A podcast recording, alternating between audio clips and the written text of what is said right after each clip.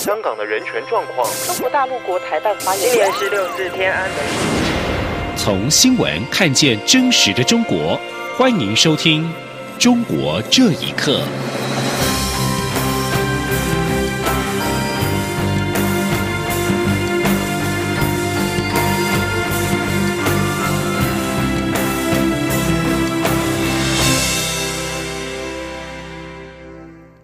听众朋友们，晚安，欢迎收听《中国这一刻》，我是李自立。若台海发生战争，行政院长苏贞昌日前一袭扫帚应战的说法引发议论。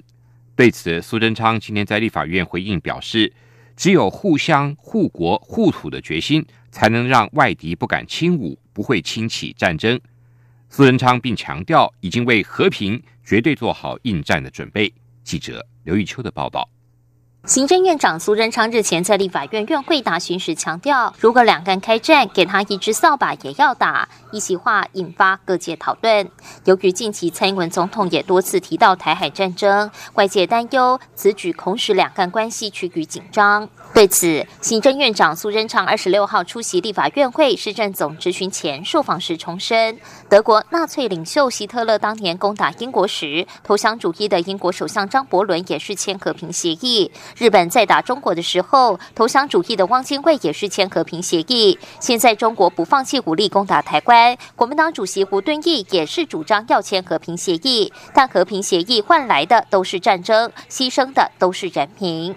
苏仁昌强调，只有互相护国护土的决心，才能让外敌不敢轻鼓，不会轻起战争。就像当年英国民众说，纵然只有一只扫把，都要拿起来对抗。只有这种决心的人，英国才不至于投降，才能拯救整个欧洲，最后打倒希特勒德国。苏贞昌并重炮回击，认为散布失败主义者才是最令人唾弃的。今天。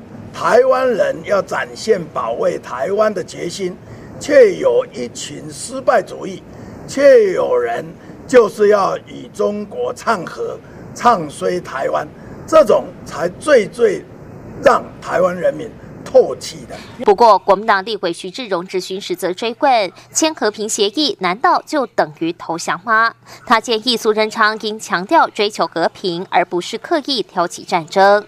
苏仁昌则说：“他是最期待和平的，全世界和善的人民也都期待和平。但签和平协议的后果是更多的战争，更多的人民死亡。他很遗憾，古顿义竟公开说要签和平协议，这是他最不能接受的地方。”苏仁昌强调：“正因为要和平，所以他绝对要告诉想要侵犯台湾的敌人，我为和平绝对做好应战的准备。”中广电台记者刘秋采访报道：中国青海省投资集团未如期的支付债券票息，爆发了债务违约，跌破了各界眼镜，颠覆了恐怕过去外界认为中国政府可能会出手介入、不会做事和地方政府关系密切的企业爆发债务违约的看法。彭博引述要求匿名的集团内部人士报道，青海省投资集团二十二号下午。未如期汇入偿付债券利息，根据债券公开说明书，票息支付没有宽限期，也就是意味着这笔债券现在已经违约。国际信用平等公司标普全球评级在去年十二月中才将青海省投资集团从债信展望的负面观察名单中剔除。标普当时表示，青海省投资集团获得政府持续支持，尽管流动性疲软。未来十二个月仍能够支应短期的金融债务。标普将青海省投资集团信用平等列为 B Plus，比投资级的等级低了四级。青海省投资集团是铝制品的生产商，有关当局曾经讨论稳住青海投资集团的事宜，但最终还是放手让它爆发了违约事件，显示官方对于出手抢救。产能过剩产业的高财务杠杆公司意愿不高，部分市场分析师将青海省投资集团视为地方政府融资平台。这次显然违约的事件，恐怕重燃外界对地方政府融资平台违约的预测。美中两国新一轮的贸易谈判取得了实质进展，美国总统川普宣布延迟加征关税的期限，如果谈判再有进展。将和中国国家主席习近平举行高峰会，确定协议内容。评论认为，虽然美中渴望在多个项目中达成协议共识，但是并不代表解决全部的冲突，尤其是最棘手的协议执行机制仍待研商。请听以下报道。美中最新一轮在华盛顿的贸易谈判二十四号落幕。美国总统川普在社交媒体发文，表明在重要经济结构改革议题，包括保护智慧财产权、技术转移、农业、服务和汇率等，都有重大进展。宣布决定延后三月一号的谈判限期，不会立刻提高两千亿美元中国货品税率。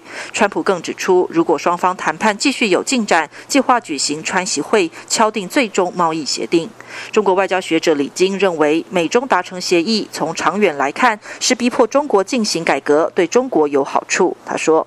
短期来看，肯定会对中国的农民肯定会会有冲击，因为他们没有竞争力。金融市场开放也是国国国国营的那些那些银行肯定会有个冲击，因为他们的服务啦，他们的这个这个很多呃这个这个服务项目可能是不如外国，但是同时反过来也促使他们要改进啊，向外国学习。呃，否则的话自己就很难生存。台湾国家政策研究基金会学者曾志超接受自由亚洲电台访问时表示，延后加征关税期限是美中谈判的主要收获，但在最棘手的协议执行机制上，双方并未达成共识。他说：“中国长期以来对于国有企业的补贴，美方在这方面要求中方要去免除这方面的这个补贴，透过网络或者是商业间谍或者是骇客。”去窃取美国技术的这个部分，那这方面要怎么去执行也不是很清楚。从媒体里面看出来，就是说美方想要透过在他们的约定里面加入一条，就是如果大陆它违反了他们所签订的部分的话，它可以立即去提高关税的。但是这个中方是绝对。不容许。日前媒体报道，美中正就贸易谈判起草谅解备忘录，但川普上周表明不喜欢谅解备忘录的用词，强调自己要的是贸易协定。香港时事评论员桑普认为，谅解备忘录也好，贸易协定也好，实质内容才是最关键。桑普也指出，美中对垒的焦点并不是钱或者买多少货，而是制度上的差异。即使双方签署协定，也不代表已经解决冲突，只是针对未来启动关税等议题设。定新的门槛。以上新闻由央广整理报道。中国四川自贡市荣县两天内连续发生了多次地震，其中一起震级四点九的地震造成了至少两个人死亡，引发高度关注。当地民众把地震的源头指向了当局开采页岩气，大批民众二十四号上街示威抗议，二十五号更在县政府外跟警方发生推挤冲突。地质专家也认为。地震有可能跟开采页岩气有关，请听以下报道。四川省自贡市荣县近期地震不断，许多房屋被震裂，民众人心惶惶。上千名当地民众二十四号起发动示威，要求终止开采页岩气。响应号召的群众不断增加，他们在街上游行，高举标语，展示保卫家园的决心。二十五号抗议事件升级。近万名民众在荣县政府大楼外与警方对峙，示威者不断冲击县府大门的铁栅栏。远警虽然强力阻止，但铁栅栏仍然遭到破坏。当地居民曾玉兰接受自由亚洲电台访问时表示，自从自贡市开采页岩气之后，当地就不断的发生地震。虽然居民不断投诉，但是当局无动于衷，迫使他们发出抗议的呼声。他说。这个开采几个月才开始，九月份开始，才从九月份开始。嗯嗯，不是在大呃那个自然侵占，而是因为页岩气引起的。所以很多人的房子都已经成裂呀，并且违法，有的房屋就倒塌呀。是中央的意思下问定的，不允许他们来采访，不来不准在我们当地来采访。荣县政府二十五号终于宣布，全县范围内暂时停止有关开采的活动。四川地质学者范晓表示，不排除荣县的地震是页岩气开采过程所导致。他说：“因因为那个就是说往地下注水哈，因为这个实际上是在页岩气开采之前，这个就已经有这种现象。呃，那么这种情况也是会诱发地震的。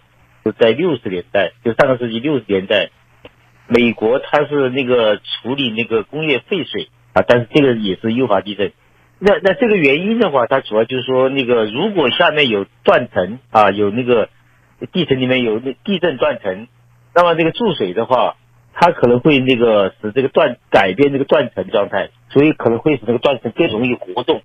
不过，四川省地震局和部分地震专家都表示，连续发生地震的震源深度都在五公里左右，人类工业开采活动一般未达这个深度，研判属于自然引发的构造地震。他们认为，由于容县发生地震活动的强度较低，也不至于发生六级以上地震灾难。这样的说法，范晓并不认同。他表示，这个区域虽然在有资料以来没有发生过五级以上的地震，但是在人为活动施加影响之下，可能超出天然地震记录，这种可能性是存在的。央广新闻整理报道：中国各地的问题疫苗受害儿童家长的诉求，长期以来没有得到解决。中国今年两会的前夕，已经有三十五人冲破阻力，前往北京向当局请愿。受害童家长表示。希望完善疫苗立法，以接纳这些受害者的建议，包括前期的救治跟后期的保障。请听以下报道：中国假疫苗事件持续延烧。去年七月爆发长春长生假疫苗事件，事隔半年，江苏金湖县又传出给婴儿注射过期疫苗的丑闻。根据报道，受影响的孩童已经达到两万名，远远超过官方公布的一百四十五人。数十名疫苗受害儿童家长近日到北京国家卫生计划委员会请愿，要求解决他们的困难。自由亚洲电台报道，河南受害儿童母亲何芳美在请愿现场表示，全国人大及政协会议将要召开了，希望当局解决让孩子治病的问题。她说：“这不马上快两会了嘛，我们三十五位家长来到这个北京国家啊卫生局健康委员会这里。”递交一下我们的诉求，一个是希望国家啊完善这个疫苗立法，采纳一下我们这些受害者的意见，包括什么前期救治啊、后期保障啊，还有我们这些这么多家长的孩子都没有得到一些啊公平公正的调查诊断。上海狂犬疫苗受害者家长张中华受访表示，他的孩子在六年前接种狂犬病疫苗，导致血小板减少症、再生障碍性贫血等多种疾病。每次政府告诉他会解决，却始终没有下文。他说：“整整七年，上海市疾控中心、卫计委，包括辽宁成大企业，没有给我儿子任何一分治疗费。每次国家有什么重大会议，他们就告诉我，我们非常重视你的案子，我们一定会及时的处理。会议过后，他们就不再理我。”另外，山东临沂受害儿童的父亲马腾说，孩子去年六月四号在卫生防疫站接种手足口疫苗，第二天出现高烧，诊断是小儿痉挛症，后续又报请相关单位诊断，但当局没有调查，最后结论就是和疫苗无关。